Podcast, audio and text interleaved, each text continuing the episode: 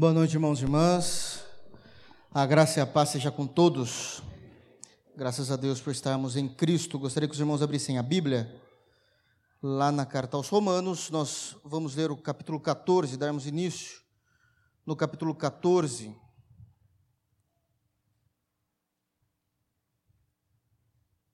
Estamos terminando já a carta aos Romanos. Romanos 14, nós vamos ler. Bom, todo o capítulo vai falar basicamente do mesmo texto, né, da, da mesma compreensão em contexto, mas vamos por partes, né? Vamos ler do verso 1 ao 12.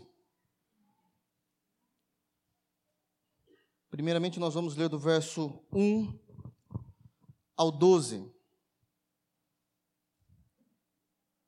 Amém? Romanos 14, do 1 ao 12, palavras do apóstolo Paulo. Diz assim o texto: Acolhei ao que é débil na fé, não porém para discutir opiniões. Um crê que de tudo pode comer, mas o débil come legumes. Quem come, não despreze o que não come, e o que não come, não julgue o que come, porque Deus o acolheu. Quem és tu que julgas o servo alheio? Para o seu próprio Senhor está em pé ou cai, mas estará em pé, porque o Senhor é poderoso para o sustentar.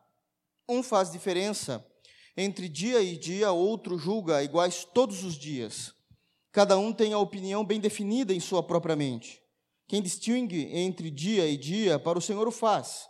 E quem come, para o Senhor come, porque dá graças a Deus. E quem não come, para o Senhor não come, e dá graças a Deus. Porque nenhum de nós vive para si mesmo, nem morre para si mesmo. Porque se vivemos para o Senhor, vivemos. Se morremos para o Senhor, morremos. Quer, pois, vivamos ou morramos, somos do Senhor. Foi precisamente para esse fim que Cristo morreu e ressurgiu, para ser Senhor, tanto dos mortos como dos vivos. Tu, porém, que julgas teu irmão, e tu, por que desprezas o teu? Pois todos comparecemos perante o, compareceremos perante o tribunal de Deus. Como está escrito, por minha vida, diz o Senhor, diante de mim se dobrará todo joelho, e toda língua dará louvores a Deus. Assim, pois, cada um de nós dará conta de si mesmo a Deus. Amém? Feche os teus olhos, meus irmãos. Vamos orar. Deus maravilhoso, por meio de Jesus, a tua igreja ora nesse momento, e pedindo, Deus, que a tua palavra possa entrar em nossos corações. Que pelo teu Santo Espírito eu possa expor esse texto, Deus, com muito temor e tremor diante de ti e da igreja, com reverência a ti, Senhor. É um texto muito complexo e delicado e nós pedimos que o teu Santo Espírito possa estar a trabalhar em cada alma aqui, de tal maneira que possa haver uma compreensão plena daquilo que nós iremos falar, sem que ninguém possa, Deus, dissimular aquilo que for falado no púlpito hoje. Que todos nós possamos ter maturidade para discutir tais assuntos, Deus, para que possamos crescer no conhecimento de nosso Senhor Jesus e vivemos a liberdade em Cristo que nos está proposta nesse texto. Guarda os nossos corações. Não nos permita, Pai, que possamos fazer desse texto um álibi para pecarmos, Deus. Essa é a nossa oração. Que tudo que nós lemos nesse texto seja para o louvor da tua glória e com grande santidade. Queremos aprender e ser aquilo que o Senhor espera da tua igreja. Essa é a nossa oração, no santo nome de Jesus. Amém. Pois bem, meus irmãos, Romanos, o tema principal, justificação pela fé, é aquilo que nós já temos trabalhado. É, temos falado também que do capítulo 1 até o capítulo de número 11, é o capítulo onde Paulo vai gastar todo o seu tempo falando de uma teologia doutrinária, de forma bem mais clara, onde tudo aquilo que se refere à justificação pela fé está contido do capítulo 1 ao capítulo 11. Eu gosto muito de falar isso e sempre relembrar, porque um dia vocês vão precisar usar.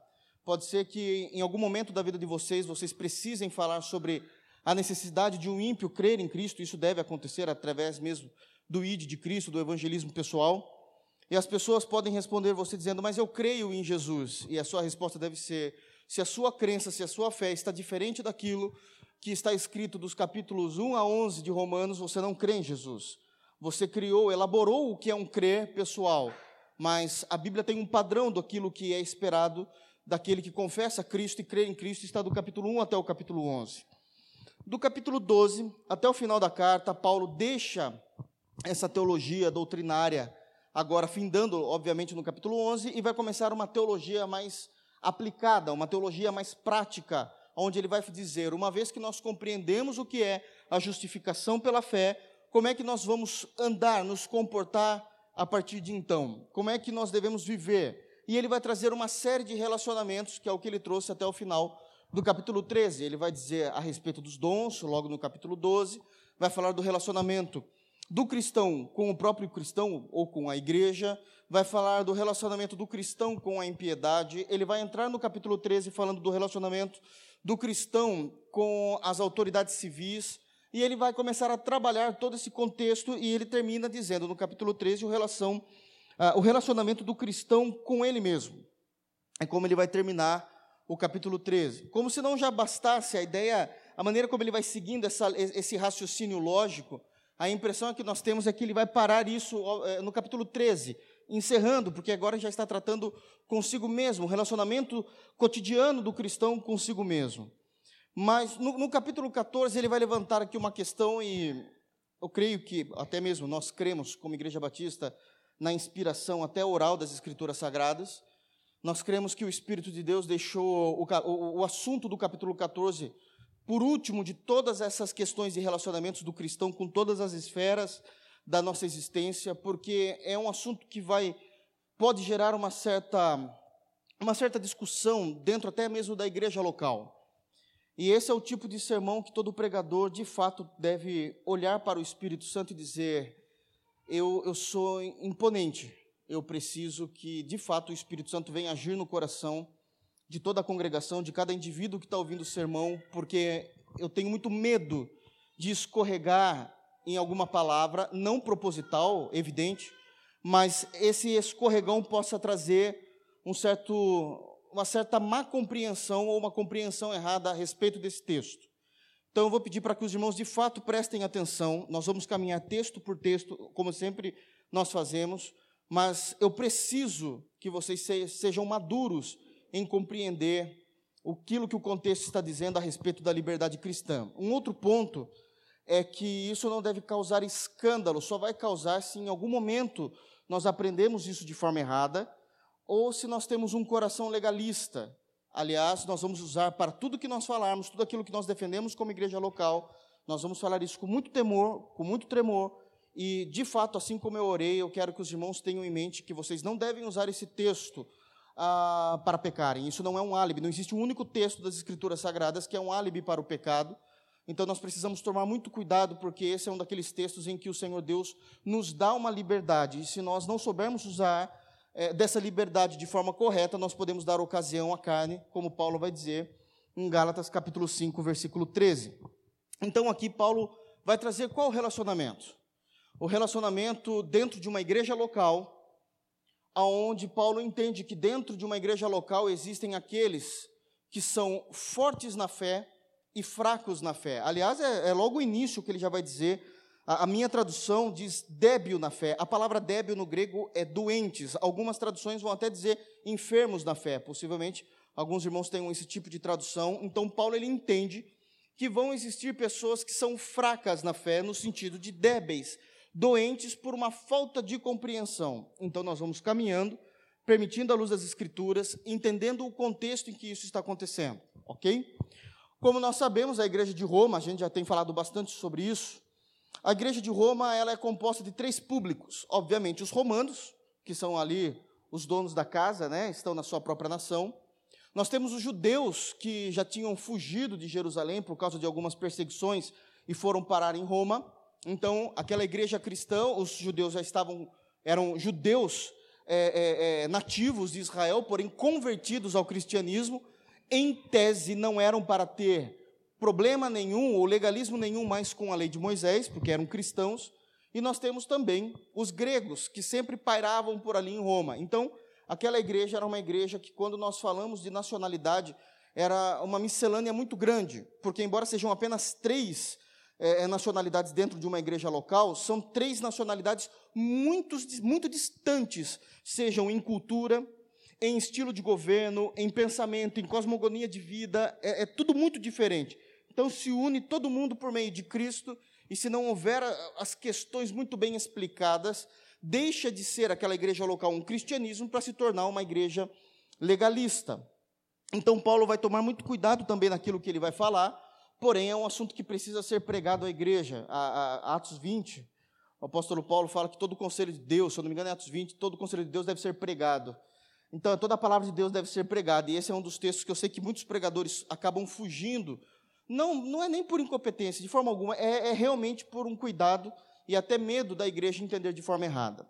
Então ele vai começar dizendo desse relacionamento que deve haver dentro da própria igreja com aqueles que são fracos e aqueles que são fortes dentro da fé. Ah, nós precisamos começar definindo o que é esse forte e o que é essa fraqueza. Né? Não tem como se medir fé. Não existe esse tipo de medição. É algo muito subjetivo. É algo que não é palpável. Então, quando se nós falamos daqueles que são fortes na fé e aqueles que são fracos na fé, no contexto do que Paulo está falando aqui, até porque ele vai estar falando de dias, de comida e seja o que for, ele está dizendo de conhecimento. É uma compreensão de conhecimento. Aquilo que realmente eu entendo como a fé cristã e aquilo que eu vivo a partir desse conhecimento. E aí Paulo sabe que a igreja é uma igreja heterogênea, não é todo mundo que tem o mesmo nível de compreensão teológica, não é todo mundo que tem o mesmo nível de formação teológica. Existem aqueles que de fato são os citas, como Paulo vai dizer, aqueles que possuem um pouco mais de conhecimento, ele diz isso em Colossenses, e existe, obviamente, que eu não quero comparar nenhum irmão a isso, mas existem os bárbaros, que são aqueles que são mais ignorantes no conhecimento bíblico. Acontece que Cristo nos une e precisamos conviver. O grande problema é que chega um momento da história da igreja local em que, se o pastor não tiver o cuidado de explicar, de ensinar isso com certa envergadura espiritual, vai trazer problemas para a igreja a ponto de rachar uma igreja local porque vai existir um, um, postulado dizendo, não, olha lá no grego, no hebraico diz isso. E por outro lado vai existir aqueles irmãos que dizem, não, não pode ser, isso é pecado, eu sinto. Eu sinto que é pecado, existe uma culpa no meu coração, então como é que a gente convive com isso? Então Paulo vai tentar desmistificar essa, esse relacionamento, como é, que, como é possível viver isso, porque não é fácil. Porque não é fácil.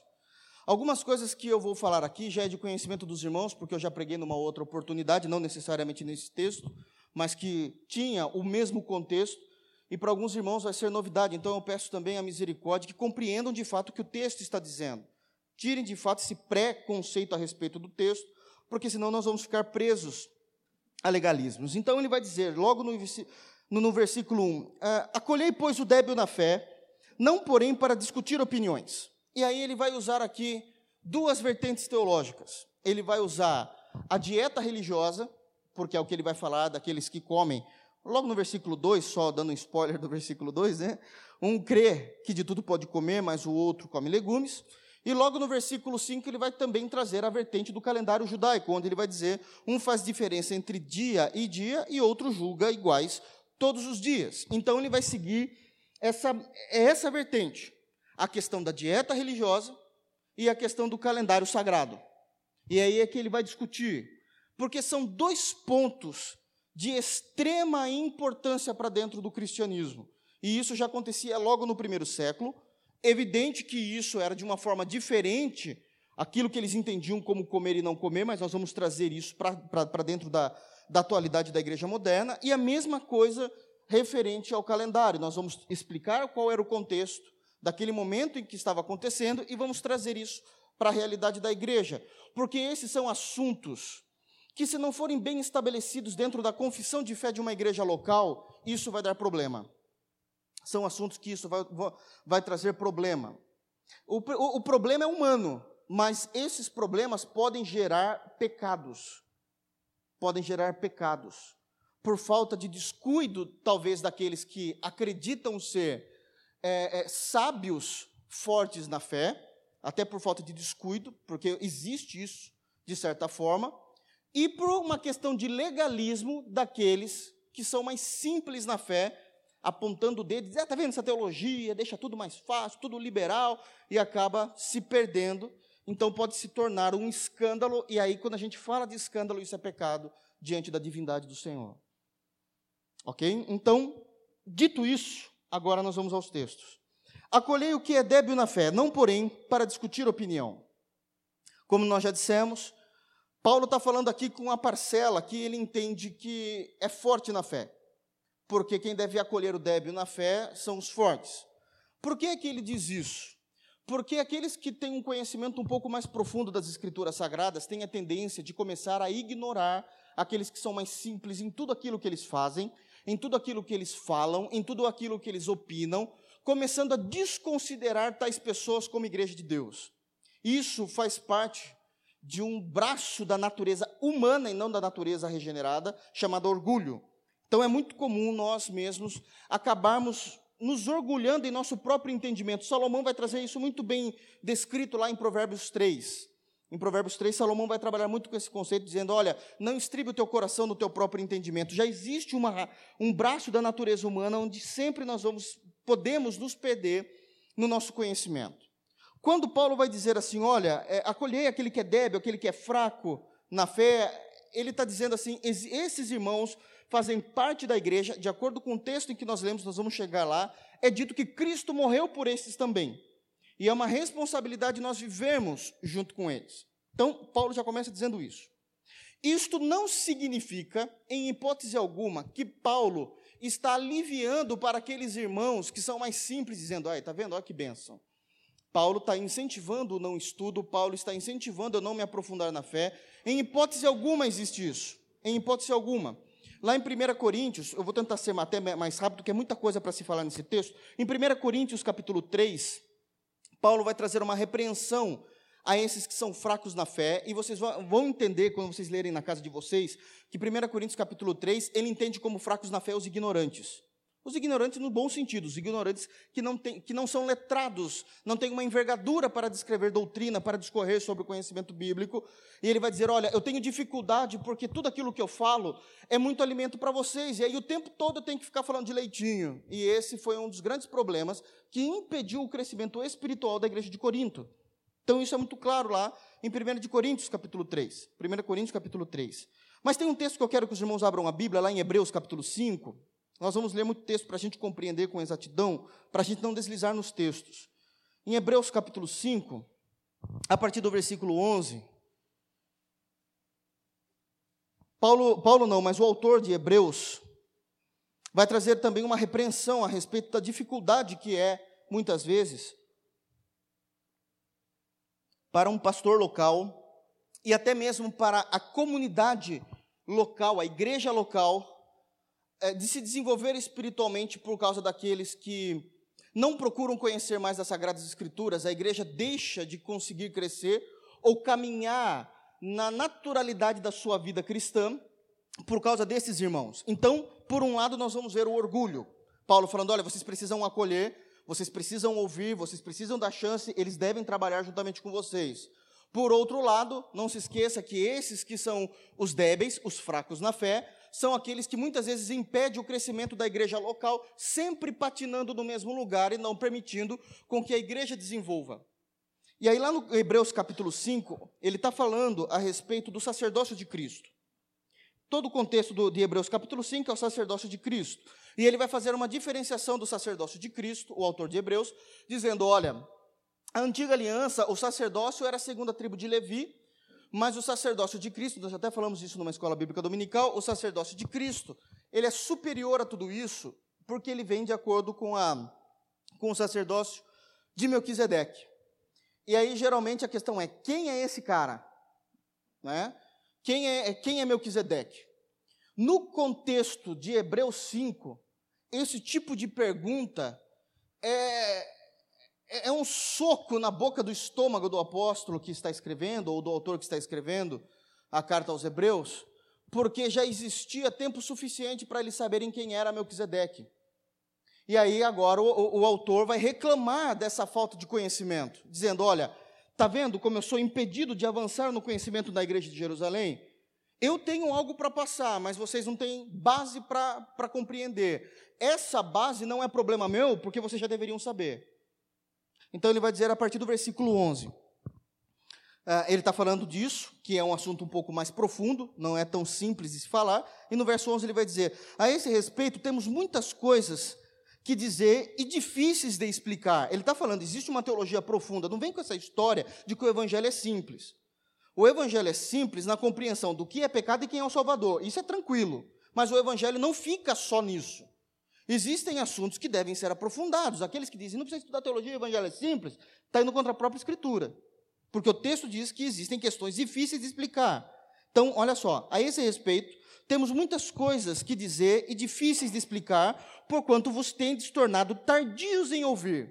Tardios em ouvir é, eu estou falando alguma coisa, vocês não estão compreendendo, mas é porque vocês estão sendo insensatos, não é porque eu não estou explicando direito.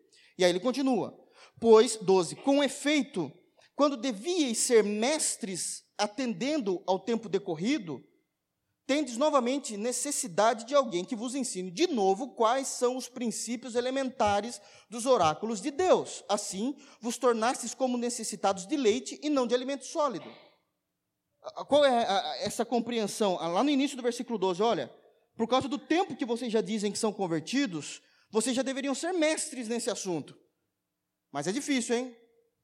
Está sendo falado, está sendo falado, você já tem um tempo de cristianismo, e, de novo, eu preciso voltar a falar daquilo que é um princípio elementar, básico do cristianismo, porque senão vocês não vão conseguir compreender. 13. Ora, todo aquele que se alimenta de leite é inexperiente na palavra da justiça, porque é criança.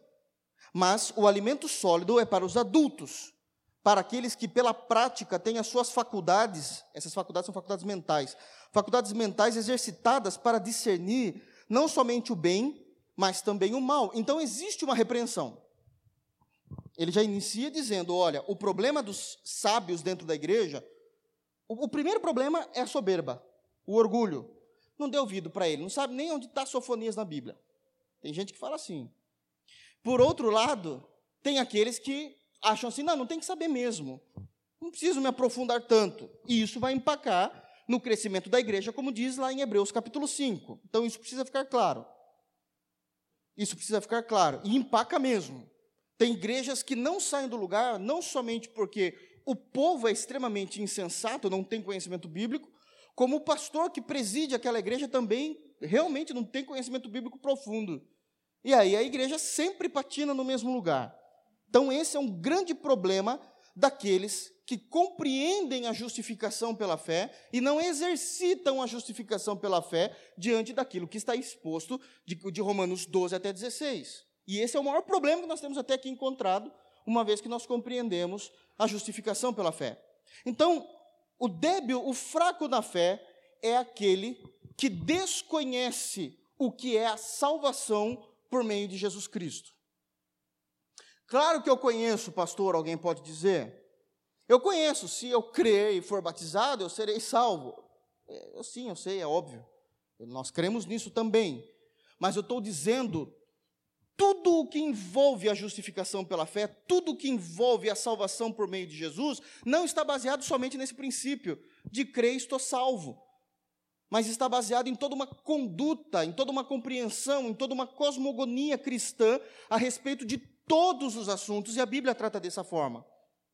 E aí o que, eu começo a fazer quando eu desconheço, por exemplo, como os irmãos de Hebreus capítulo 5, quando eu desconheço o que representa a salvação em Cristo Jesus em todos os âmbitos e em todas as esferas, o que eu faço?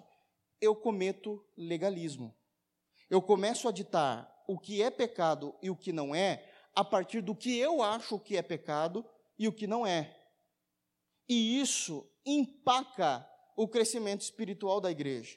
Então, da mesma forma como os sábios são cobrados por Paulo, aqueles que são fortes na fé, para não abrir mão desses que são fracos, Paulo não está aliviando o lado daqueles que são fracos, daqueles que dizem, ah, eu não preciso estudar, está muito bom. Ele não alivia, você é um tropeço, porque você não permite, não ajuda, não colabora, não cria um ambiente para o crescimento da igreja local como dito lá em Hebreus capítulo 5. E aí ele vai usar o quê? Essas duas vertentes. Ele vai falar da dieta e do calendário. Então, primeiro nós vamos falar da dieta, seguindo o que o texto diz, que já é um assunto controverso. Que já é um assunto controverso. Então ele vai dizer o seguinte: um crê que de tudo pode comer, mas o débil come legumes. E aqui ele começa a dar nome aos bois. Tá? É, é, brincadeiras à parte, já iniciando para a gente não. Como é um assunto sério, não quero brincar, isso não tem nada a ver com vegetarianismo, tá ok, irmãos? Nós vamos explicar isso. Então, um crê que de tudo pode comer, mas o débil come legumes. E aqui ele já começa a trazer de quem é que ele chama de sábio e quem é que ele chama de débil naquela igreja local. Os únicos que não comem carne daquela nacionalidade que estão lá são os judeus. E ele chama os judeus de débeis. Porque os romanos e os gregos, o que aparecer, eles vão comendo. Não, não há empecilho nenhum na dieta religiosa dessas nações de forma cultural. Mas os judeus, Deus o livre, comer tal tipo de carne. Olha, não pode, Deus é um Deus vegetariano. Existia isso. Né? Aliás, a própria igreja adventista do sétimo dia prega que Deus, quando ele pede para os seus comerem, a dieta religiosa dos verdadeiros cristãos é uma dieta vegetariana, porque ao ler Gênesis capítulo 1, vai, é, o Senhor diz assim: olha, e de toda árvore, de todo fruto vocês vão comer, e não cita os animais. vai em Gênesis 6 vai estar falando assim, os animais também. Jesus comeu peixe. Também já, a gente já destrói esse argumento. Esse argumento é fraco. Mas é uma maneira deles pegarem e acabarem defendendo aquilo que eles creem de forma errônea. Então isso ainda existe. Então ele vai falar dessa dieta religiosa. Principalmente o que é que ele está citando aqui? Principalmente o boi não era um tipo de animal de corte para o primeiro século. Não por uma questão é, é, religiosa, mas por uma questão cultural. O boi nunca foi visto dessa forma. O boi e a vaca eles eram vistos como animais para trabalho mesmo, para dar o leite, para procriar. É, obviamente que existiam alguns tipos de sacrifício que exigiam é, é, um bezerro em si, até aí ok, mas não era tão comum, porque o boi tem muita carne. Então não era tão comum naquela época eles matarem esse tipo, mas era permitido por Deus. Porque lá na lei de Moisés, em Levítico, é dito que os animais que ruminam poderiam ser comidos.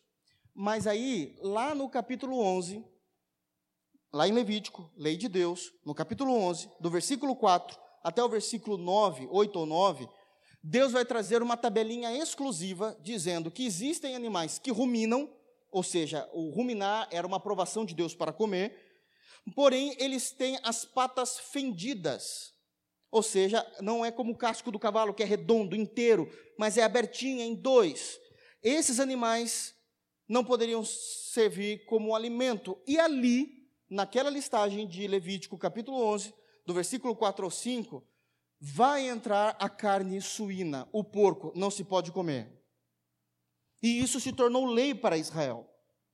Não se pode comer a carne suína. Então todo mundo deixou de comer esse tipo de carne por orientação genuinamente da parte de Deus. Genuinamente da parte de Deus. Mas nós precisamos levar o contexto da onde eles viviam, o sol escaldante, não existia vigilância sanitária, o porco é porco, então teriam grandes problemas para eles contraírem doença comendo aquele tipo de carne naquele, na, naquela temperatura e naquela região. E isso perdurou até que veio Cristo. E aí, quando veio Jesus Cristo, ele começa a mudar algumas coisas da lei e trazendo a interpretação correta a respeito disso. E quando se chega no período apostólico, tem lá em Atos capítulo 10, o Senhor Jesus ascendeu aos céus. Em Atos capítulo 10, Jesus está no terraço, Jesus não, Pedro está no terraço, ali orando, e o Senhor Deus lhe traz uma revelação é como se um lençol branco descesse, cheio de animais, e ali tinha porco.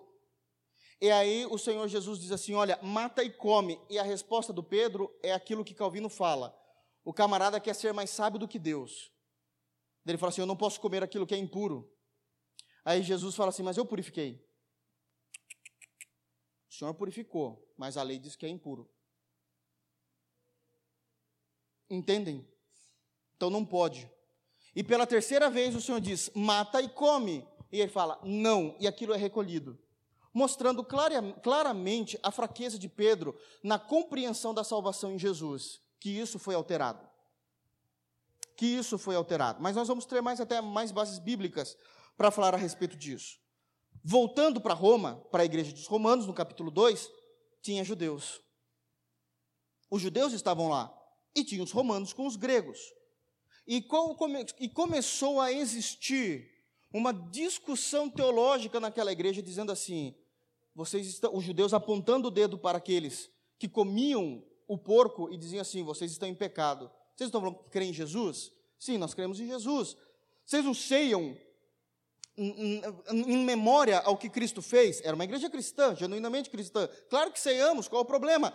Vocês têm coragem de cear no domingo e na segunda-feira fazer churrasco de porco? E aí os gregos e os romanos diziam, mas o que é que isso tem a ver? E aí eles pegavam a Torá, abriam em Levítico capítulo 5 e mostrava, é proibido. É proibido. E aí os gregos e os romanos diziam, mas isso foi na antiga aliança, Cristo suprimiu tudo isso. E até porque tinham questões higiênicas, por isso não se podia comer. E eles diziam, não, tudo bem, não quero discutir essa questão de higiene, mas está na lei mas está na lei.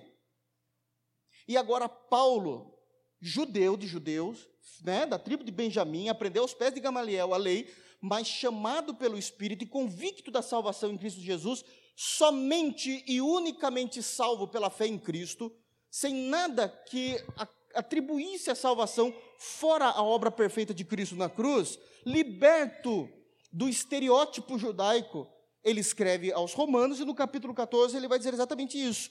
Um crê que tudo pode comer, aqui ele está se referindo aos gregos e aos romanos, e outro só come legumes, está falando dos judeus. Ele está definindo aqui. Quem come, não despreze o que não come, e o que não come, não julgue o que come, porque Deus o acolheu. E esse é um tapa no rosto daqueles irmãos cristãos judeus dizendo que aqueles que comem carne de porco, aqueles que fazem uso da alimentação de carne, eles também foram acolhidos ao Evangelho pela cruz e não pela lei. Pela cruz e não pela lei. E antes que alguém diga, mas pastor, mas também está dizendo que aquele que não come, bom, aquele que não come é permitido. Não é isso que está dizendo. Se você quer se abster de comer carne, que isso seja por causa da sua consciência unicamente uma opção. Ah, eu não quero mais comer carne, quero só ser vegetariano. Amém. Deus abençoe. Mas não diga que isso é bíblico. Não diga que isso é bíblico. Paulo ele não interrompe esse tipo de dieta porque ele estava falando com um judeu, é uma cultura judaica que de tanto acostumado a não comerem esse tipo de carne, eles iriam comer sem a fé em Cristo e comer sem a fé em Cristo é pecado.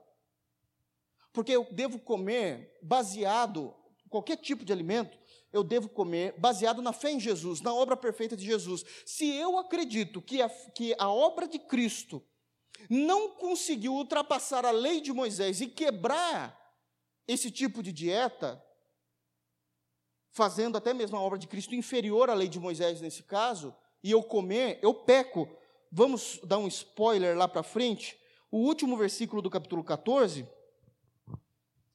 depois eu explico com mais, mas só para vocês entenderem porque eu digo isso, porque está escrito isso. Mas aquele que tem dúvidas é condenado se comer, porque o que faz não provém de fé, e tudo que não provém de fé é pecado. Então, conseguem compreender a importância do que é a justificação pela fé? A fé determina até o que é e não é pecado por causa de como eu creio na obra justificadora de Jesus. Se eu faço alguma coisa fora da compreensão da fé em Jesus, é pecado. Mesmo que seja lícito eu comer carne, fora da fé em Cristo, é pecado. Percebe como a justificação pela fé, ela acaba nos levando a ter relacionamento com todas as esferas? Conseguem perceber isso, irmãos? Então, nós, nós nos tranquilizamos porque isso se refere apenas a uma lei judaica que caiu em desuso no questão de alimentação. Colossenses capítulo 2 vai dizer para que ninguém nos julgue até mesmo naquilo em que fazemos, comemos ou tocamos. Porque a lei era tão séria, essa lei de Levítico 11, que é dito que o judeu não podia nem encostar, não podia, não podia tocar no porco, que isso já era pecado. De fato, era um animal muito sujo, né, e até o toque poderia trazer um tipo de infecção. Mas agora, o mesmo Paulo, que é um judeu lá em Colossenses, ele vai dizer assim: tem gente que diz, não toques, está falando disso.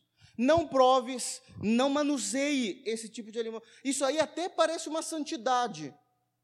Olha, parece até algo santo quando alguém prega isso, mas não tem proveito algum espiritualmente, Colossenses capítulo 2. E aqui começa a despertar. Se não tem proveito algum espiritualmente, por que é que Deus proibiu lá? Possivelmente era uma questão apenas de higiene. Porque não há proveito espiritual. Mas esse é um assunto que divide igreja. Os mais sábios dizem, claro que pode comer. Você quer ver? E aí eles citam até Paulo. Paulo falou lá em 1 de Coríntios que todo alimento pela oração é purificado. De fato, é bíblico. É bíblico. Às vezes você tem medo de ir, estou dando um exemplo, tá? Estou falando em tese, porque era o contexto de Paulo lá em 1 Coríntios.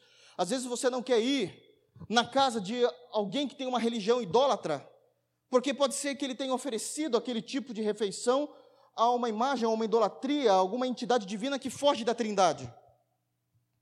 Sabe o que Paulo fala? Se ele te convidar, vá. Não pergunte se ele fez esse tipo de, ofer de, de oferenda. Ore pelo alimento e manda ver.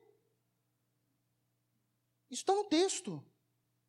Porque todo o alimento pela oração é purificado. Ah, ofereceu para padroeiro, o problema é dela. Eu vou comer, porque o meu Deus purificou. Ah, então eu posso ir em festas pagãs. Não temos liberdade para pecar. Paulo fala de um contexto, de alguém nos convidar e nós não termos certeza. Mas quando se fala em festas pagãs, na ceia é muito claro nós não podemos sentar na mesa de demônios e depois querer sentar na mesa do Senhor. Consegue entender como o forte na fé consegue ver em partes? 1 de Coríntios, capítulo 13, versículo 9. Hoje eu vejo em partes. Eu consigo destrinchar todo o assunto à luz das escrituras. As escrituras não têm um verso chavão que resume tudo. Ó, se Paulo liberou isso, está liberado tudo. Não. Traz o assunto. Abramos as escrituras o que o texto diz? Puxa, nesse caso foi permitido da parte do Senhor, nesse caso não foi, então eu me abstenho. Se isso não ficar claro para a igreja local, isso conforme a igreja, principalmente quando a igreja começa a crescer, isso pode trazer um problema muito grande. Então, qual é a indicação da parte do Espírito inspirando Paulo? Olha, vai existir irmãos na igreja que não vão comer carne não é por opção, não é por uma questão de eu quero ser vegetariano. Não, não, não, não, não. Vai existir irmãos que de fato não querem comer carne por uma questão religiosa, relembrando e atribuindo isso ao Antigo Testamento. Não despreze eles. Eles são débeis. Está no texto. E é débeis, é de débeis mesmo, que vocês já sabem. Eles são débeis na fé são doentes na fé, são problemáticos na fé. Não conseguem viver a liberdade em Cristo Jesus. Mas o Senhor morreu por eles. O Senhor morreu por eles. Então vamos acolhê-los, ter paciência e vamos caminhar juntos. Mas não é que eles vão fazer o que eles querem, se começarem a querer impregnar a pureza do Evangelho, atribuindo algo que o Evangelho não exige, ah, não pode comer, cala a boca deles.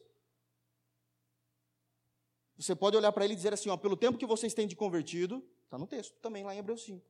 Vocês já deveriam ser mestres nesse assunto, vocês estão patinando naquilo que é doutrina elementar. O que está acontecendo? Você está atrapalhando o nosso crescimento. É, mesmo com a orientação do Espírito, a gente já sabe que vai sair faísca. Mas é até aqui que as Escrituras nos levam. Conseguem perceber? Pois bem,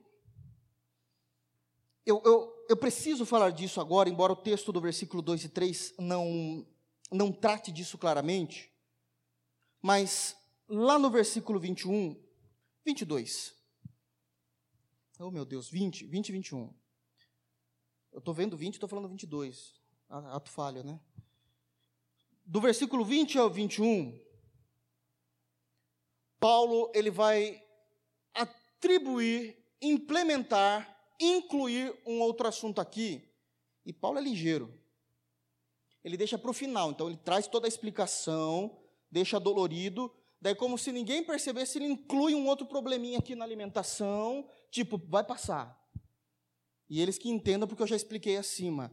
E aí ele complica o pastor Rodolfo. Porque ele vai dizer o seguinte para os sábios. Eu vou explicar isso com maior clareza quando chegarmos aqui, mas eu já quero trazer essas explicações agora, porque se refere ao, ao versículo 2 e 3, para que quando a gente chegue no 20 e 21, eu consiga estar mais tranquilo. Ele vai dizer assim: ó, não destrua a obra de Deus por causa da comida. Ainda está falando de comida ainda. Todas as coisas, na verdade, são limpas, mas o mal para o homem é, mas é mal para o homem o comer com escândalo. É bom não comer carne. Então ele está falando da carne aqui, como eu já tinha dito, já revelei isso para vocês. Nem beber vinho. Então ele está atribuindo aqui a bebida alcoólica. Então aqui eu peço para que os irmãos também tenham maturidade para não usar da liberdade cristã para dar ocasião à carne. E se alguém disser, o pastor disse que eu posso encher o caneco, você é um hipócrita mentiroso porque eu não direi isso, mas eu vou até onde a Bíblia permite eu falar do assunto. Ok? Primeiro ponto: a Bíblia não faz proibição do uso de bebida alcoólica. A Bíblia faz proibição da embriaguez. A Bíblia não faz proibição de bebida alcoólica. A Bíblia faz proibição da embriaguez. Acontece que, pela graça divina, a Bíblia ela tem um modelo de como deve ser usado a bebida alcoólica. E antes de eu provar, eu já vou dizer, vou provar provar, mostrar biblicamente, mas é o mínimo possível. Então aqui eu quero também trazer algumas considerações. Geralmente eu trago todas as considerações no início do sermão, mas é muita informação. É, Paulo judiou no capítulo 14, é muita informação. Então eu quero trazer algumas considerações sobre isso sobre a bebida alcoólica. Primeiro, primeiro ponto. A bebida alcoólica nas escrituras sagradas, 99% das vezes ela era usada como parte da refeição e não como entretenimento. Isso é bíblico. Exemplo, não preciso nem somente de Bíblia, mas eu quero trazer um exemplo atual. Ainda hoje, eu só estou trazendo exemplo, eu não estou falando que você tem que fazer isso. Por favor, irmãos, entenda, tenham maturidade. Ainda hoje na Europa, 90% das famílias fazem uso de vinho em suas refeições. Assim como eu tomo Coca-Cola e refrigerante, eles fazem uso do vinho.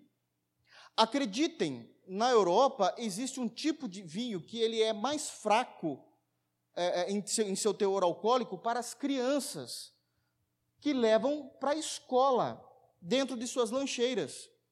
Porque isso é cultural. E óbvio, todo, toda, quando a gente vai tratar de ser humano, sempre tem as exceções, sempre. Sempre.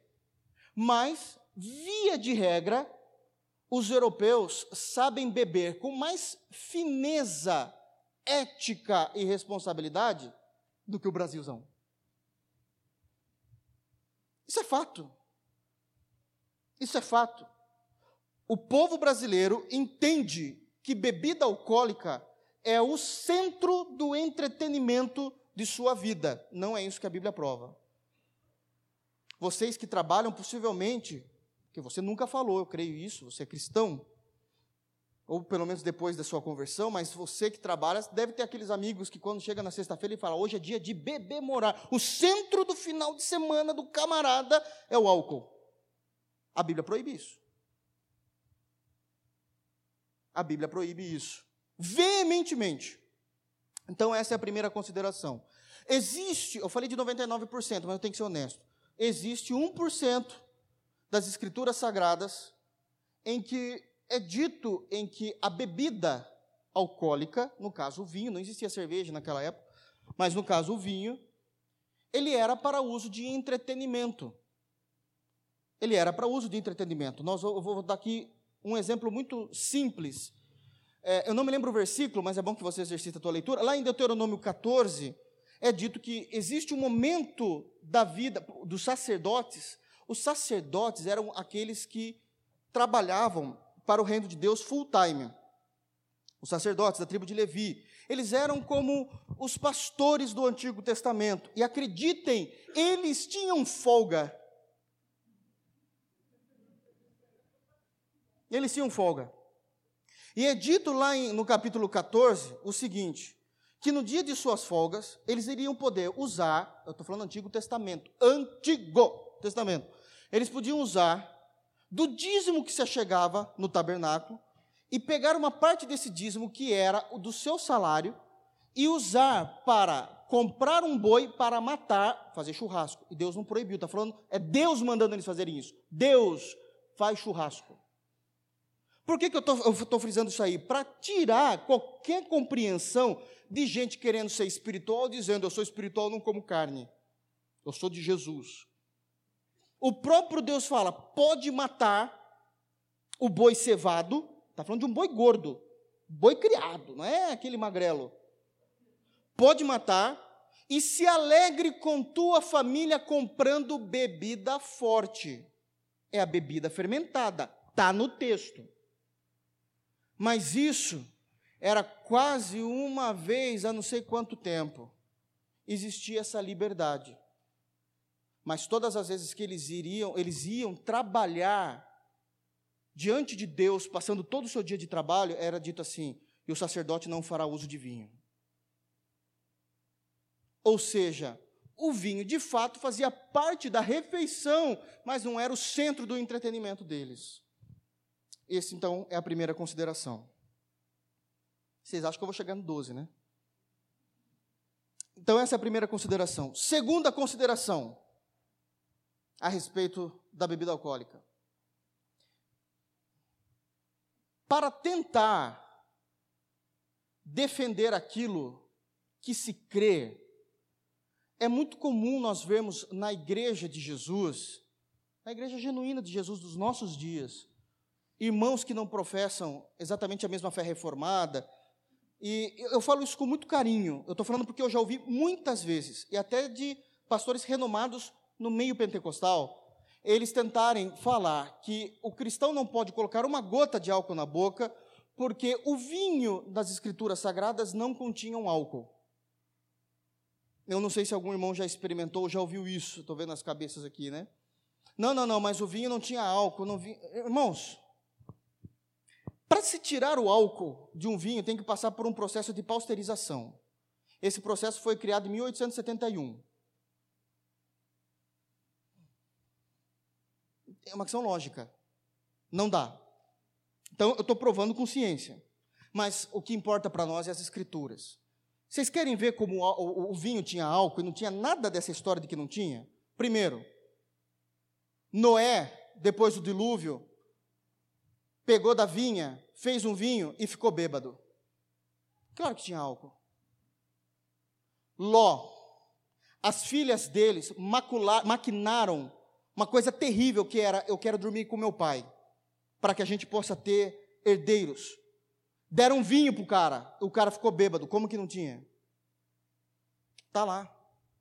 Lá em 1 Samuel, quando Ana, chorando, querendo um bebê, da parte de Deus, porque ela não podia ficar grávida, ela estava no templo orando, orando incessantemente. O sumo sacerdote olha para ela e fala assim: Você está bêbada? Porque entendia que o vinho tinha teor alcoólico. O vinho tinha teor alcoólico. Está lá. Salmos 60, verso 1 é dito o seguinte: O vinho é estonteante. Numa forma bem mais popular, o vinho deixa qualquer um tonto. Por quê? Porque tem teor alcoólico tem teor alcoólico. Quando nós lemos no Antigo Testamento sobre a festa de Pentecostes, é uma das festas mais importantes para o povo judeu, é, é dito que nessa festa eles deveriam trazer da saga anterior para fazer o vinho para a festa de Pentecostes. É dito isso no, Antigo Testamento. A saga anterior e produzir aquele vinho da saga anterior, o vinho da saga anterior para Pentecostes são sete meses, já deu tempo de fermentar. Vem Atos 2, a descida do Espírito. Aí foi aquele momento que o pessoal começa a falar em outras línguas, dos idiomas, como nós cremos. E aí, o pessoal que já conhecia a cultura da festa de Pentecostes, ao ver aquelas pessoas falando em outros idiomas, eles apontam e dizem assim: Nossa, mas são nove horas da manhã e já estão bêbados. Porque eles sabiam que havia vinho nessa festa da saga anterior. Vocês estão conseguindo fazer o link, né? Vocês estão me olhando com uma cara. Ceia do Senhor. Nós lemos aqui sempre 1 de Coríntios, capítulo 11, a partir do versículo 23, porque eu recebi do Senhor que também vos ensinei que na noite que Jesus foi traído, tomou o cálice, mas antes disso, isso é o 23. Eu nunca li o 21, porque não faz parte do contexto. Mas no 21, a partir do versículo 19, Paulo está brigando com a igreja de Corinto, dizendo assim: viu, viu, viu, viu, viu, viu? A maneira como vocês estão ceando está errada. Por quê? Porque vocês simplesmente chegam, se congregam, não espera como se fosse o culto iniciar, cada um já pega ali, já come o pão, já toma do vinho e está tudo bom. O que, que é isso? Vocês precisam fazer isso em comunhão. Vocês precisam fazer isso em comunhão. Olha como vocês estão fazendo. Daí vem o versículo 21 e diz assim: é até feio, porque cada um chega, come do pão sozinho, e tem aquele que passa fome, e tem irmãos que até se embriagam. Opa, a ceia tinha teor alcoólico. Eu estou mostrando com base bíblica.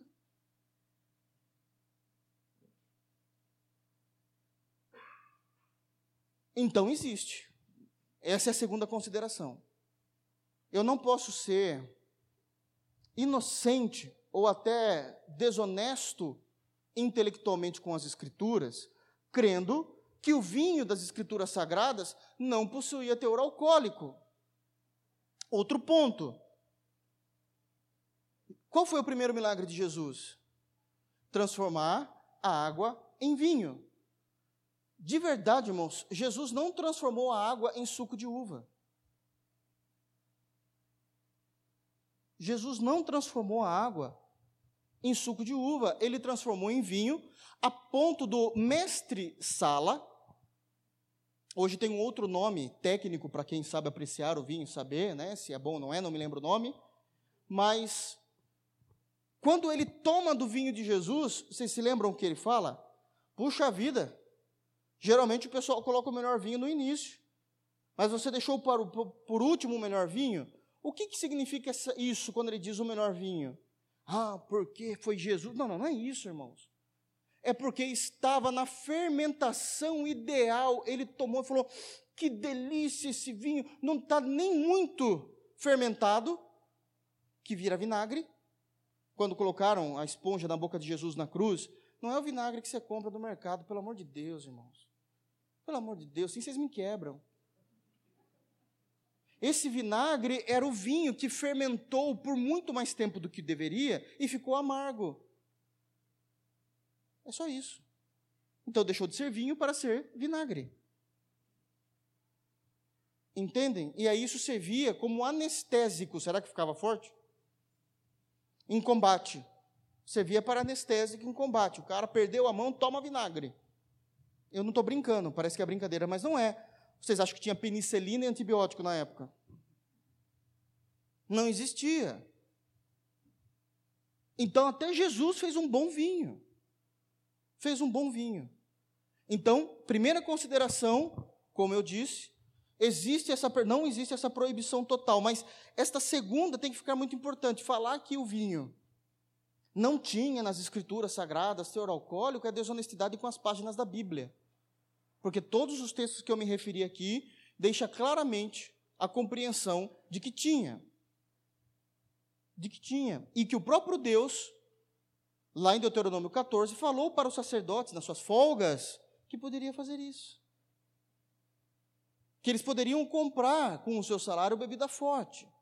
O próprio Jesus transformou em vinho a água daquela festa. E tem mais. Tem mais. Jesus tomava vinho. vinho forte. Tem gente que está quase fazendo o sinal da cruz aqui, mas irmãos, é, é sério. Eu gostaria que os irmãos abrissem a Bíblia. Abram a Bíblia, por gentileza, lá em Lucas, capítulo 7. E aí Jesus vai fazer uma comparação entre ele e João Batista. A gente precisa trazer a, a, a, realmente o contexto correto. O contexto correto.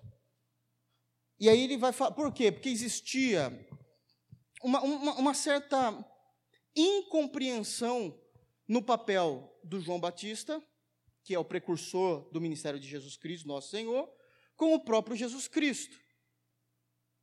Existia uma certa incompreensão. Até hoje existe. Muito crente não consegue entender qual a diferença do batismo das águas de João com, os batismos da, com o batismo na água de Jesus. Você quer ver? Quando algum pastor ou algum irmão fala assim, porque o batismo é um batismo de arrependimento, me dá uma dor. O batismo de arrependimento era João Batista. O batismo de regeneração e o batismo no Espírito Santo não é o falar em línguas.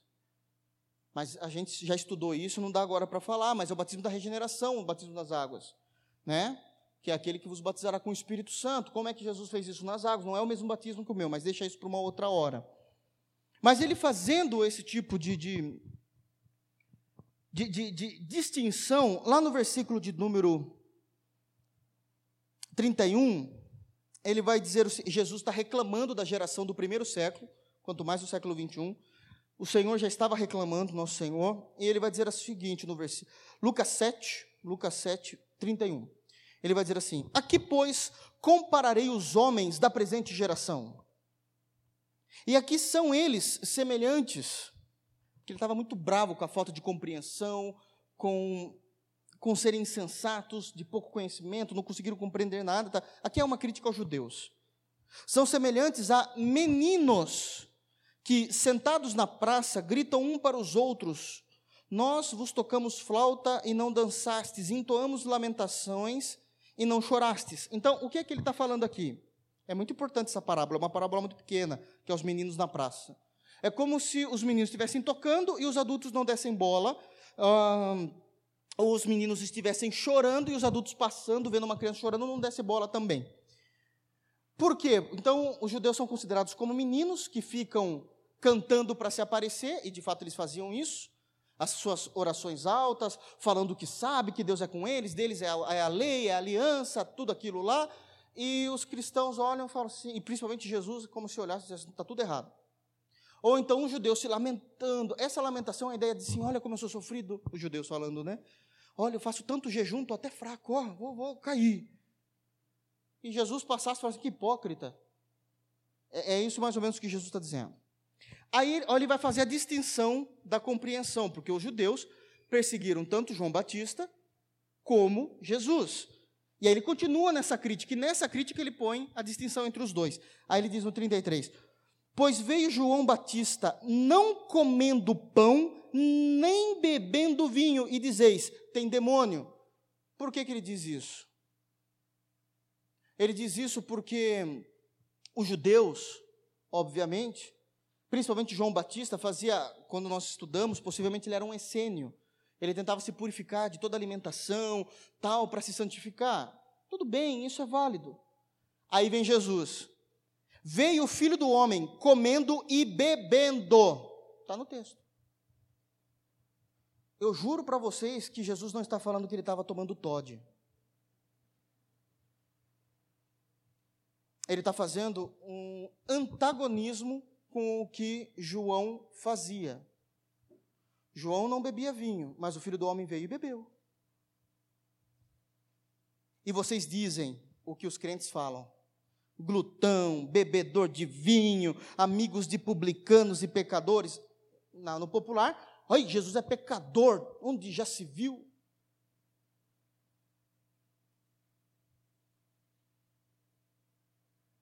Mais uma vez, eu não estou incentivando a ninguém a beber bebida alcoólica. Eu estou trazendo a realidade dos textos. E para terminar o sermão, eu vou amarrar ele. Você acha que eu vou deixar em aberto assim? Então, como é que a gente pode fazer o uso desse tipo de liberdade? Cristo tomava, está aí no texto. Como é que pode existir o uso desta liberdade? Eu quero usar dois textos bem simples. Provérbios capítulo, capítulo, não existe capítulo em Provérbios, Provérbios 20. É o primeiro ponto e é o mais simples, e depois eu falo daquele que é mais complexo. Essa liberdade, ela exige domínio próprio. E como eu disse no início, isso é uma vez que faz parte do domínio próprio de cada indivíduo, mas o padrão é que seja um golinho de nada. E eu vou botar no texto, eu vou explicar o porquê. Principalmente por causa da nossa cultura, que não sabe beber. Aliás, nossa cultura não sabe um monte de coisa. Tudo é extravasando, tudo é em pecado, tudo é em lascívia, tudo é em sensualidade. E com a bebida não é diferente. O homem mais sábio que já existiu abaixo de Cristo é Salomão. Essa sabedoria veio do próprio Deus, e é esse homem que o Espírito Santo usa para escrever isso. O versículo 1: O vinho é escarnecedor e a bebida forte alvor, alvos, alvoroçadora. Todo aquele que por eles é vencido não é sábio. Eu até posso, mas existe uma consciência cristã, dito no texto bíblico que o vinho ele é estonteante, ele é dissimulador. É como a, a ideia como Salomão vai usar aqui, nós sabemos que Provérbios é, é, faz parte dos livros poéticos, então ele está escrevendo num hebraico em forma de poesia. A ideia do hebraico aqui, quando está escrito esse texto, ele está se referindo ao seguinte: é como se ele dissesse assim, ó, o vinho está te esperando para te pegar, para alvoroçar a tua vida. Cuidado. Cuidado. E ele vai escarnecer, ele vai zombar de você. A bebida alcoólica é um tipo de bebida que, biblicamente, inspirado pelo Espírito, é uma bebida que gosta de escarnecer daqueles que fazem uso dela. Ela tira sarro, ele personifica como se a bebida se tornasse uma pessoa e ela você faz uso dela e ela tira sarro de você porque ela tira as tuas faculdades mentais, ela tira as tuas faculdades intelectuais, ela faz você parecer um idiota, faz você ter coragem que você não teria dentro da sua sensatez, isso só mostra que tu é um covarde, porque precisa de bebida para ser homem, precisa de bebida para ser mulher. E o desejo do vinho é escarnecer. E aí ele vai generalizar porque existiam alguns outros de bebidas fortes no Antigo Testamento que nós não fazemos uso, como o vinho de tâmara. Por exemplo, era um, um, que quando fermentado era até mais forte do que o vinho de uva, como nós estamos acostumados. Então ele vai dizer também que a bebida forte aqui ele generaliza. Então, não importa qual é o tipo de bebida alcoólica, ela é escarnecedora. Ela vai fazer você perder o sentido do que é a fé cristã. Então é o mínimo. A outra consideração, numa negativa clara das Escrituras ao uso de bebida alcoólica, está lá em Provérbios 23. E essa eu preciso ler com muito carinho, porque ela é, ela é muito séria.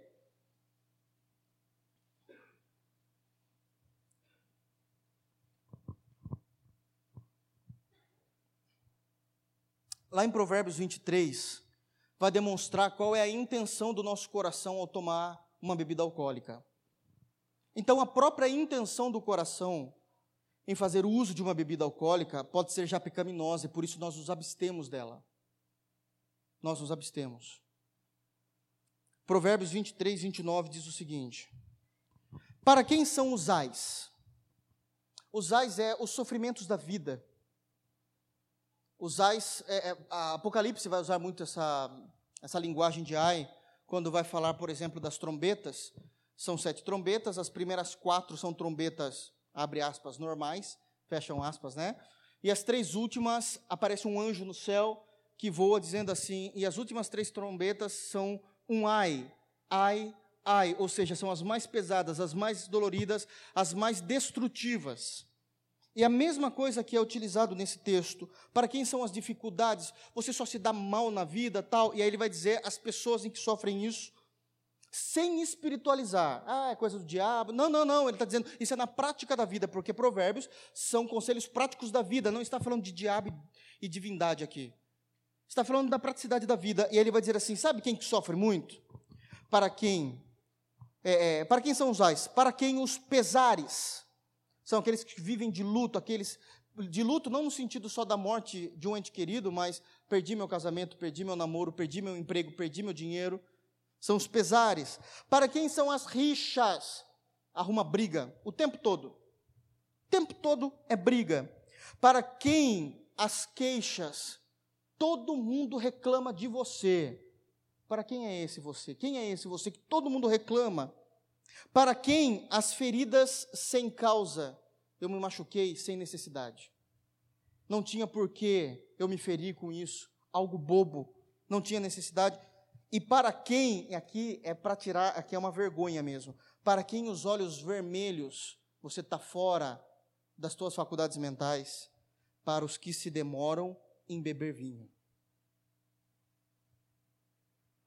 Aqueles que bebem constantemente, aqueles que fazem um uso desregrado de bebidas alcoólicas, são os que mais experimentam pesares, lares destruídos, brigas, rixas. A família não é feliz, os filhos não são felizes com um pai ou com uma mãe dessa, porque sempre levantam queixas. São os que mais reclamam na vida, mas não entendem que são eles que procuram, por isso vem os ais sobre a vida deles. Para os que se demoram em beber vinho, para os que andam buscando bebida misturada, essa ideia de misturar o vinho com algum outro tipo de bebida forte, o que é muito comum hoje em dia.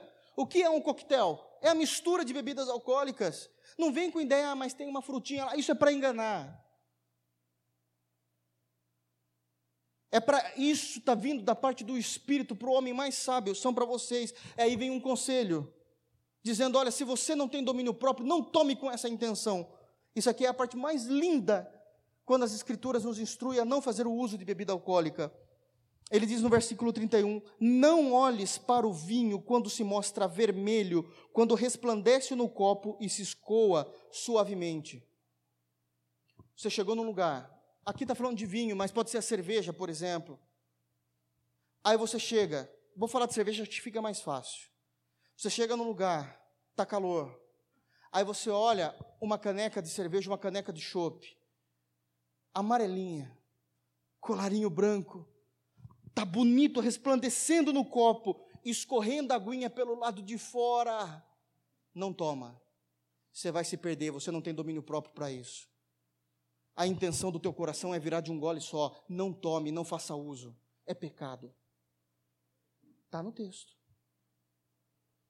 Nossa, pastor, mas fica difícil, né? A, a, Bíblia não proíbe, mas também eu não posso fazer desse uso para você ver como a Bíblia tem restrições seríssimas com bebida alcoólica. Eu não posso ser legalista, como os irmãos de Romanos 12, que acabamos, é, 14, que estamos falando, de criticar o que come, o que não come, aquele que faz o uso básico, mínimo, com aquele que não toma nada. Eu não posso criticar porque ele é salvo e ele pode. A Bíblia não proíbe, mas se olhar para um copo de bebida alcoólica, de cerveja, está bonito, está lindo, está suando no copo. Essa intenção do meu coração já me faz pecar. Olha o que diz o texto que vai acontecer, e ele personifica novamente a bebida, né? Não olhes para o vinho quando se mostra vermelho na taça, quando resplandece no copo e escoa suavemente, pois ao cabo, isso é, ao final, isso é cabo, ao final, ao final morderá como a cobra a tua alma. É a ideia de vai te morder, ele vai te pegar, você vai se tornar escravo disso. E picará como basilisco. Basilisco são cobras mortais no Antigo Testamento. Tá? Cobras que matam. De forma rápida. Os teus olhos verão coisas esquisitas e o teu coração falará perversidades. Está errado? Vos apresento Salomão. Serás como que se deita no meio do mar para se afogar, para se morrer, para morrer na amargura, sozinho, na solidão. E como que se deita no alto do mastro. quem se deita num mastro morre empalado. Olha o termo que ele está dizendo. E dirás, perdeu a faculdade mental, quer ver? Ó? E dirás: espancaram-me e não me doeu. Será que está anestesiado? Bateram-me e não o senti. Quando despertarei, então tornarei a beber. Pronto, já ficou escravo do álcool. Eu perdi minhas faculdades, eu tenho sofrido os usais, as queixas, eu tenho sofrido as rixas, as feridas sem causas, eu tenho olhos vermelhos, todo mundo não me vê mais como uma pessoa séria, mas eu desejo aquele copo desta forma. Eu vou apanhar, não sei quem me bateu, eu vou dormir, não sei aonde eu vou acordar, mas quando eu acordar, eu vou voltar a beber. Hum. Eu encerro a parte da bebida, já vou encerrar o culto, dizendo o seguinte: se você tem dificuldade ou acha que é um grande sacrifício parar de beber bebida alcoólica é porque você não se converteu ainda. Eu não estou fazendo apologia ao alcoolismo. Eu estou dizendo que existe uma liberdade cristã, e se você não sabe fazer uso da liberdade cristã, o que o brasileiro não sabe 99% das vezes, se afasta disso, porque você vai se tornar escravo desse mal. Se afasta porque a nossa cultura não nos ensinou desde criança que um pouquinho de bebida fermentada poderia fazer parte de uma refeição. Eu uso ela como centro da minha diversão. Quando a gente vai participar, estou falando de forma, isso tem que ser realmente uma festa de não cristãos, mas são caixas e caixas e caixas de cerveja, tequila, vodka, traz, fruta, tudo não importa se acabar a carne, não importa se, tá, se, se acabar a refeição. Eu já vi pessoas deixando de comprar refrigerantes para criança para comprar cerveja para os adultos. E para a criança, toma água. Eu vi. Isso é pecado diante de Deus. Então eu quero encerrar. Voltando lá em Romanos, que é essa exposição. Dizendo o verso 2 e o verso 3, e agora incluindo o vinho porque Paulo incluiu isso lá no versículo 21. Dentro da nossa igreja pode existir irmãos que comem carne. E isso é uma liberdade. Porque lá em Deuteronômio 14 foi permitido, Jesus também comeu. Mas pode existir irmãos que, de acordo com o texto bíblico, são chamados de débeis na fé, falando: Eu não como carne, porque na lei de Moisés é dito que não pode acontecer isso não conseguiram entender a amplitude da salvação em Cristo. Não conseguiram entender a amplitude da salvação em Cristo Jesus, mas nós devemos acolhê-los. Também devemos dizer que essa forma deles compreenderem as Escrituras Sagradas é um impedimento para o crescimento do corpo local. Como também eu sei que existem irmãos entre nós, como eu, que não faz uso algum de álcool. E nem farei. Não creio que isso será um bom testemunho para as pessoas que não conhecem o Evangelho como eu conheço. Por isso eu não faço. Mas se eu for um dia na casa de um irmão e eu ver aquele irmão bebendo uma taça de vinho, eu não vou me escandalizar. Mas se ele abrir a rolha de novo, eu xingo ele. Porque está no texto. Entendem? Vocês estão dando risada, mas isso é bíblico. Isso é bíblico. Nós vamos tratar disso na semana que vem, permitindo Deus, mas eu só quero adiantar para ninguém ser besta. O fato de você compreender o Evangelho dessa forma não significa que todo mundo vai conseguir aceitar de primeira. Se você quer tomar uma taça de vinho, se você quer tomar um dedo de cerveja, tome na tua casa escondido, não fique postando no Facebook, porque isso atrapalha a fé dos outros. Porque a Bíblia fala de escândalo. Mas isso a gente vai tratar na semana que vem, permitindo Deus. O que nós precisamos entender é que existem os fortes na fé e os fracos na fé, e hoje a gente só conseguiu falar da dieta religiosa, a carne e a bebida que Paulo inclui no verso 21. A gente nem chegou no calendário judaico ainda. A igreja de pé. Está vendo como o assunto é delicado?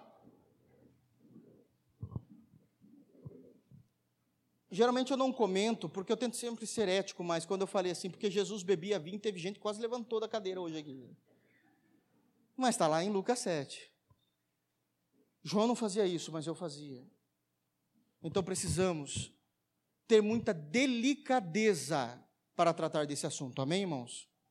Muita delicadeza. Que o Senhor nos guarde. Que o Senhor nos faça compreender que existem irmãos que são fortes na fé para entender isso, já são mais, têm um conhecimento maior, mais acirrado das Escrituras, para entender isso e dizer assim: olha, eu estou entendendo. E tem alguns que vão dizer: Meu Deus do céu, não acredito que esse pastor está ensinando isso, mas está no texto. Eu mostrei bases bíblicas em tudo o que eu falei, até na citação de que o, álcool, que o vinho tinha álcool no Antigo Testamento e no Novo. Mas no meio de tudo isso, nós nos amamos, nós orientamos e acolhemos aqueles que são fracos na fé, e aqueles que são fracos na fé devem entender que a partir de um assunto tão profundo, e até o autor de Hebreus disse, existem assuntos que são profundos na teologia, eles devem correr atrás do prejuízo, do tempo perdido em dizer assim: ah, não precisa de teologia, só do Espírito, porque isso também causa causa um, empacamento do crescimento da igreja. E por último, eu vou salvar a minha. Eu não estou dizendo que vocês precisam fazer uso de bebida alcoólica para dizer que vocês são fortes na fé. Aliás, eu, como pastor, conhecendo a nossa nação, sabendo que muitos irmãos, ao se converterem, que foram, que conseguiram ser livres desse mal, a minha instrução sempre será essa: se abstenha. Se abstenha. Porque talvez você não seja forte na fé, você abriu mão de bebida alcoólica quando você se converteu a Jesus, e se você tomar um cálice que seja de vinho, dois dedos que seja de cerveja, isso vai ser o gatilho para a tua perdição. E assim como diz lá em Provérbios 23, vai ser como uma cobra que vai te morder um basilisco que vai matar a tua alma. Então a minha orientação em termos gerais é: se abstenham. Se abstenham. Nós não brincamos com o álcool. Que Deus guarde os nossos corações. Vamos orar? Feche os teus olhos. Soberano Senhor, a tua palavra é santa e perfeita. Graças te damos, Senhor, porque por meio do teu Santo Espírito nós conseguimos expor com decência, com coerência, tudo aquilo que o início do capítulo 14 de Romanos nos instrui.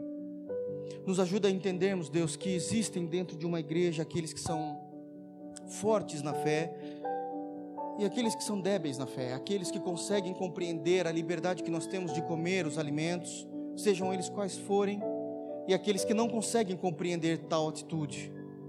Que existem aqueles que conseguem compreender que não é pecado se abster de uma bebida alcoólica, mas sabemos que tem aqueles que dizem: "Olha, isso é pecado e não dá para não dá para aceitar".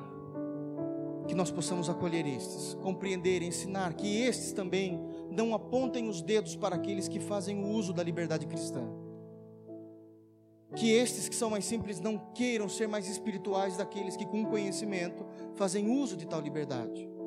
Mas em meio a tudo isso, Senhor, eu peço, como pastor, que preside sobre esse povo, que o teu Santo Espírito revele essa verdade ao coração destes, de tal maneira que jamais, em hipótese alguma, eles venham usar deste sermão para satisfazer as suas concupiscências pecaminosas.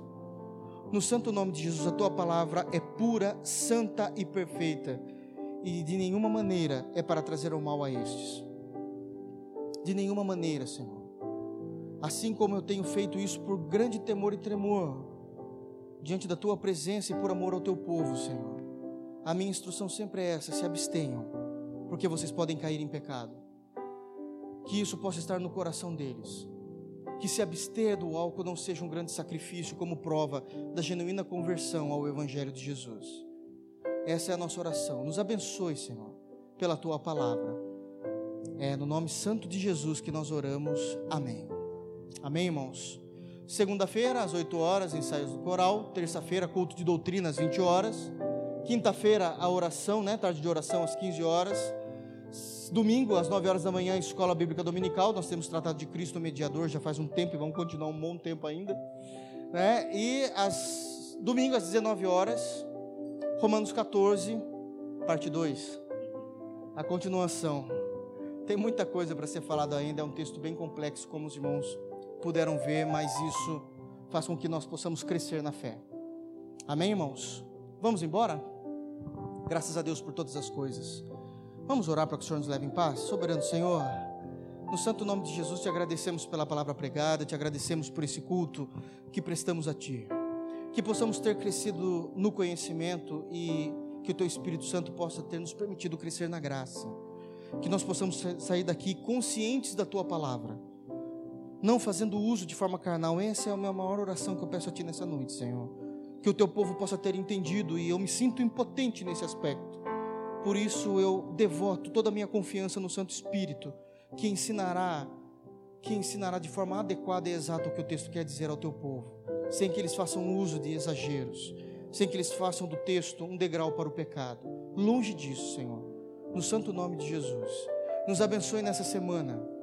Guarde os nossos corações. Que possamos continuar caminhando em Ti, Senhor, vivendo em Ti, a partir de Ti.